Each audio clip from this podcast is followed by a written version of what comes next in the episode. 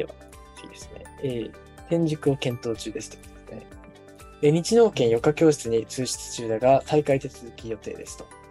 え寸大浜学園の入試テストを合格済み。え今週末から来月にかけてグノーブルサピックス入試テストを受験予定。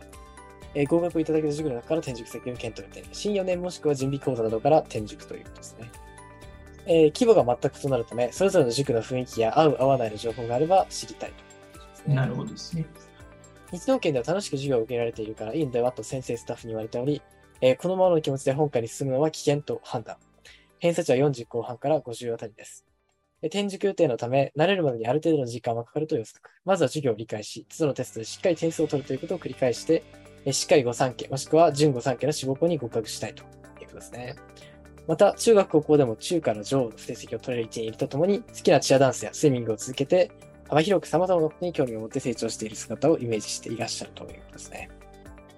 まず、今、偏差40後半っていうことじゃないですか。はい。そこであれば、今言ったような塾っていうのは、ちょっとレベルが高いかもしれないよね。うん。そう、ね、日農研よりもレベルの高いところに入ろうとしてるわけじゃないですか。確かに日農研の偏差値が40後半から50あたりっていうことです、ね、そう、そう考えたとき、グノーブル、サピとかって多分難しいと思うんですよ。確かに。そうですね。これは全身型の塾ですよね。うん。だったら、日農研のまあ、ここのところでついていけないんだったら、ちょっとなんかハマとかグローブルサピはむずもっと難しいんじゃないかなと思いますよ。うん。うん。そう。そう、その気持ちで今回進むの危険というふうに判断。うん。まあ、気持ちの問題というよりかは定着度の問題だと思うので、うん、あのー、今この日農研の内容の部分だけでも50以上取れるような状態をまず作るべきなので、その軸を変えたところで、学力が上がるかって言ったら、多分違うと思うんですよ。また余計に多分取れなくなる。そしたら何かって自宅学習だったりとか、その辺の勉強の仕方多分し間違ってると思うんですよ、多分。うん。そっちに原因があると。熟すら。だからしっかりと復習ができてないとか、多分僕の予想だよ、これ見た限りでと。はい。多分マイペースで自分のペースでちょっとやりたい感じなのかなと思うんですよ、うん、きっと。だからゆっくりじっくり丁寧にやり返していきたいタイプなにもかかわらず、結構いろいろといろんなものが増えてきて、ちょっと追いつかないって状態になったり、復習に当てる時間がちょっと減ってきてるのかなっていう感じはしましたよね。うん、お子さんのタイプに合わない数の学習になってしまっている基本的に自分のレベルよりちょっと難しいところやってしまうと、勉強ってわからないもの増えていくし、もっと自信なくしてしまうので、うん、今、日農研でこのぐらいの偏差値だったら、今までの本当に4年生、5年生の内容だったりとか、その前の模試とかをしっかりやり直したりとか、もう少し裏算すると僕らやるんだけど、その基本的なところをしっかりとやりやり込んでいって、本当に底力みたいなのをつけた状態で、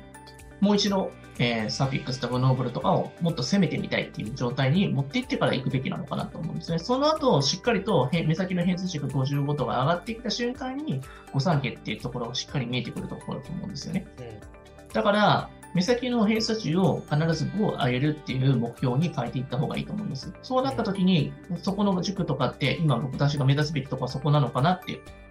にってなるじゃないですか。はい。ちょっと高すぎる階段を登ろうとしてる感じです、うん、そうそうそう。高すぎるというか自分に今合ってるかどうかってそのステップアップしすぎだから、うん、ちょっとなんかあの、なんか中中抜きしてる感じがするんだよね。うん、だからお母様の理想とお子様の今のその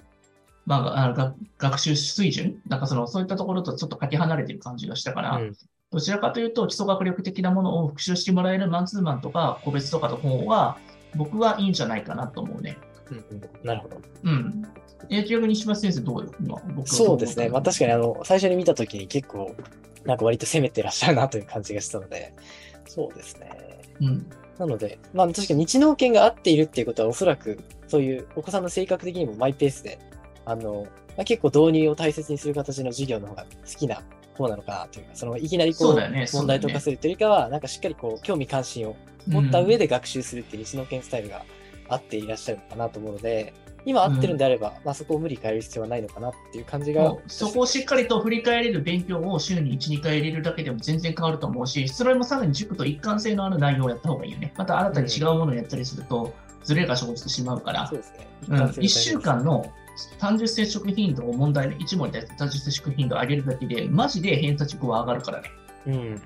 これ意外とね、みんなね、気づいてないけど、また翌週に違うことをするから分かんなくなったりとか、1週間のうちに翌日また違う単位、またその次に違う単位やって、はい、しかもその1週間の終わりに、その復習、総復習もせずに、よく分かんない日曜講座とかやって、行っちゃうから、勉強嫌いになるんだよ。うん、確かに。うん、学習のその一貫性っていうのはある意味すごく重要な。いや、めちゃくちゃ大事だよ、これは。うん、確かに。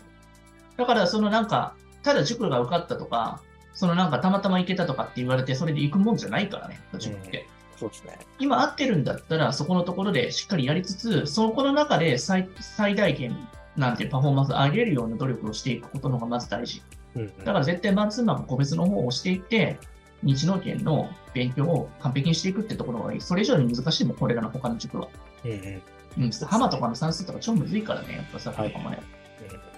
な感じですわね。ちょっと辛口ではあるんですけれども、多分そうしないと多分、あの、勉強嫌いになっちゃうと思うので。そうですね。まあ予防策として、うん、はい。もう皆さんもね、多分同じように多分悩ってる人もいると思うんだけど、こういった判断すごく大事なので、うん、うん、安易になんか、どこそこ受かったから、た分良さそうっていう、そういったニュアンスでいくというよりかはね、